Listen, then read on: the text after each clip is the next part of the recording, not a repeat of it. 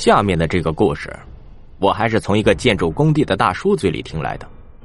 虽然这个故事在我听来啊有些匪夷所思，甚至觉得这有些胡诌八扯，但当我看到他手机里那张令人毛骨悚然的照片之后，我却立刻打消了自己那些荒谬的念头，因为啊，在这照片中出现的绝对是超越人类认知的事物。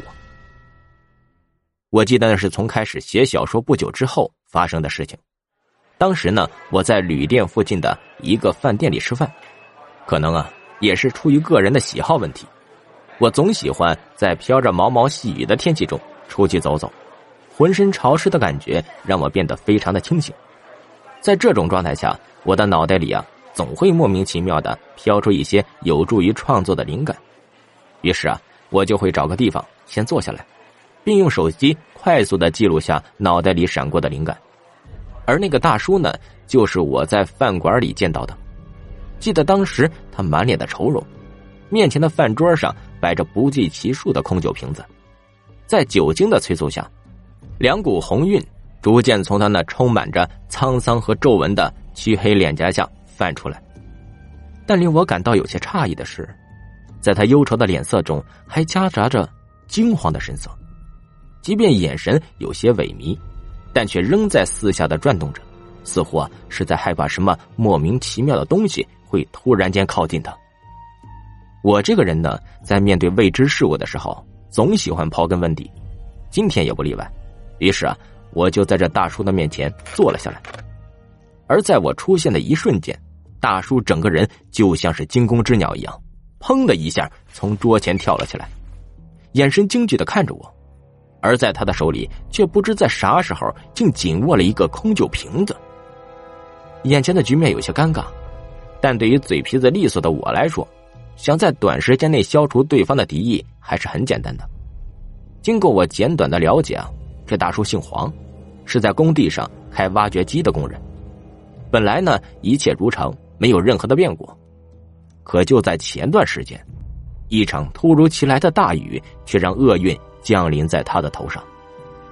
不知大叔是夸大其词还是确有其事，他口中所说的这场带来厄运的大雨啊，竟然只下在了工地这一片区域。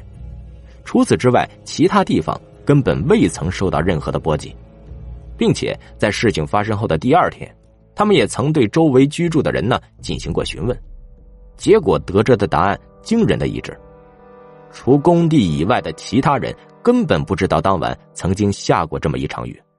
除此之外，更让人感到疑惑的是那口伴着大雨被从地基中挖出来的暗红色棺材。其实啊，在工地上挖出乱七八糟的东西，并不是啥稀罕事儿。棺材、尸骨，甚至是文物，都是很常见的东西。但眼前这口红色的棺材却不简单。在棺材的八个角上，分别伸出了八条铁链，紧紧的伸进地下，并且啊，在这个棺材的正面位置，还用古文写了一个鲜红的“地”字。哎，老黄，这棺材咋还有铁链子呢？眼前的画面给人的第一反应就是，这些铁链估计是为了起到控制的作用。我看这事儿不简单，还是赶快啊，告诉工头。让他来处理吧。大叔给工头打了个电话，但工头当时啊正在 KTV 唱歌呢，才没心思管这些呢。所以啊，就让他们先把棺材从地里刨出来，然后啊找个地方先撂着。具体的情况呢，等他回了工地再说。没办法，既然工头发话了，那他们就干呗。可就在他们把棺材从坑里拖上来后不久，诡异的事情却发生了。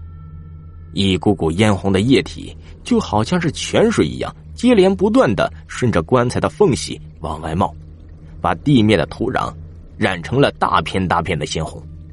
非但如此，在场的所有人还都清晰的听到，在棺材里面似乎有咯噔、咯噔的敲击声。这下子可把工人们给吓坏了，一个个就像是受了惊的猫，没头没脑的四下乱窜。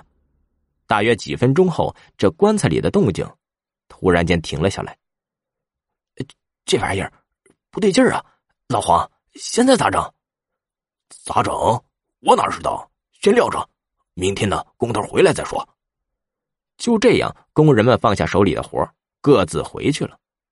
当天夜里，并没有再发生什么稀奇古怪的事情，但发生了这种怪事，谁都没敢睡着。整个晚上，所有人的眼睛啊，都瞪得大大的。而在第二天清晨的时候，工人们却突然看到，在那口鲜红色的棺材前，竟然跪着六个人。靠近后才发现，这六个。居然就是昨夜将棺材从坑里拖上来的六个人。此时的他们浑身上下没有一点血色，肢体僵硬，活脱脱的就像是六个断了线的木偶。他们死了，这是医院对这六个人做出的最后结论。发生了人命案，自然就会惊动警方，而这口棺材当然也就成了被着重关注的对象。至于所谓的封建迷信，根本不会成为警方办案的依据，所以啊，在这口棺材被带回警局后，它呢自然就被打开了。同警方一并在场的还有当晚工地上的几个主要人员，大叔啊就是其中之一。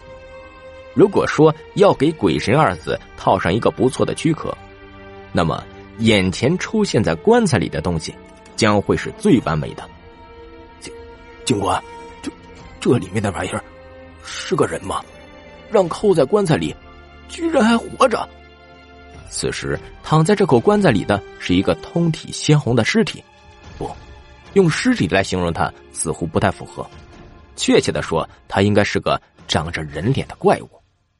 在他的身上有四条手臂和四条腿，并被分别锁在了八个铁质的镣铐上，而镣铐的另一端则被紧紧的固定在棺材内。除此之外，在对方那张充满着狰狞面目的脸上，居然没有嘴，而且在他的额头上还刻着一个与棺材正面一般无二的红色古文“地”。这家伙别看被困在棺材里，常年不吃不喝，但精力却特别的旺盛。从棺材被打开的那一瞬间开始，他就是一个劲儿的挣扎，企图脱离束缚。但结果自然是被警方用各种手段给制服，而在这怪物的挣扎的过程中，大叔却依稀在对方的手臂内侧看到了一行字，好像是“凡冒犯地灵之主者，必将什么什么蛊。”在离开了警局后，大叔脑子里就一直在思考这个问题：地灵之主，这是啥玩意儿？和刚才那怪物又有什么关系啊？如果说早上的六具尸体只是一个开端，那么接下来高潮才刚刚开始。在大叔回到工地后，他发现工友们一个个都面容紧张，额头上冷汗直冒，浑身惊惧的颤抖，嘴巴虽然一个劲儿的在哆嗦着什么，但却根本听不清是啥。你们这是咋了？老老黄，工头，工头也死了。听了工友的话，大叔立刻冲进屋内，发现工头现在正静静的坐在自己的办公桌前，而工头的脑袋现在却不知去向，脖子上碗大的伤口就像是一把无形的尖刀，直刺在大叔的心头啊，让他内心的惊惧加倍。在工头死后不久，工友中竟有人开始突发高烧，不知道是脑袋烧糊涂了，还是因为啥。那些发高烧的人呢，居然都在挖出棺材的坑前手舞足蹈，并且在他们的嘴里还依稀嘟囔着什么，什么“地灵”之类的话，而这个字眼也赫然与大叔之前在怪物手臂上看到的文字产生了呼应。难道说，在这个世上真的有鬼怪缠身、灵妖索命一说？要真是如此，那他岂不是也命不久矣啊？在某些特殊心理的驱使下。大叔竟然一个人慌忙的逃离了工地，具体之后发生了什么事情，大叔自己也不太清楚，毕竟他已经好多天没有回过工地了。而在这段时间里，大叔也曾经找过专业的人问过有关工地上发生的一切究竟是怎么回事原来啊，大叔他们从地基里挖出来的棺材名为地灵棺，是专门用来培养地灵的棺材，而地灵呢，顾名思义。就是这片地狱中的领主，掌管着附近的一切，大至风云变幻，小至花草树木。通俗点说啊，地灵其实与养小鬼以及鬼曼童非常的类似，但地灵的存在却恰恰与后两者相反，它是专门用来祸害人的。谁家附近有地灵，谁家就会走背字儿，霉运高高挂，干啥啥倒霉，并且啊，这玩意儿还会祸及对方的子孙后代。地灵的培养方法很简单，从对方的祖坟里抽一根遗骨，然后用地灵血，呃，这地灵血的制作方法呀就不详谈了，浸泡七天，待骨头的骨纹内啊浸入地灵血后，便将其封进八孔陶罐或棺材。并在八个孔洞外啊设置铁锁镣铐，在这些工作都准备完毕后，就可以把其啊埋到死对头的家附近。接下来要做的就是等待。据说，在骨头吸取了足够的地气后，那根枯骨就会开始变化，一丝丝血肉就从那骨纹中萌生出来，并最终演变成之前大叔所看到的那个怪物。具体在这之间究竟是运用了什么原理？恐怕连现在的科学都无法给出合理的解释。如果不是大叔亲眼所见，恐怕他也很难相信这种东西的存在。反正到目前为止，我是不太相信这玩意儿的真实性。毕竟一张照片也代表不了什么。而因为在地灵的培养罐中并没有设置具体的诅咒对象，所以呢，只要是生活在地灵所处的地域内的人，都会或多或少的受到影响，小则诸事不顺。大则家破人亡，这也就是为什么这片地带的住户越来越少，最终啊不得不沦为施工地的原因。按照大叔嘴里所说的话来进行推测，那些涉及到此次地灵挖掘的人，恐怕都遭遇到了或大或小的灾难。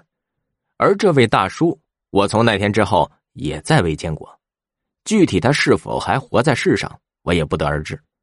而我后来呢，还曾去过一次大叔口中所提到的施工地，一年多的时间了，他居然还是处在施工停滞的状态。在工地里啊，我看不到任何人的踪迹，死气沉沉的感觉让我很不自在。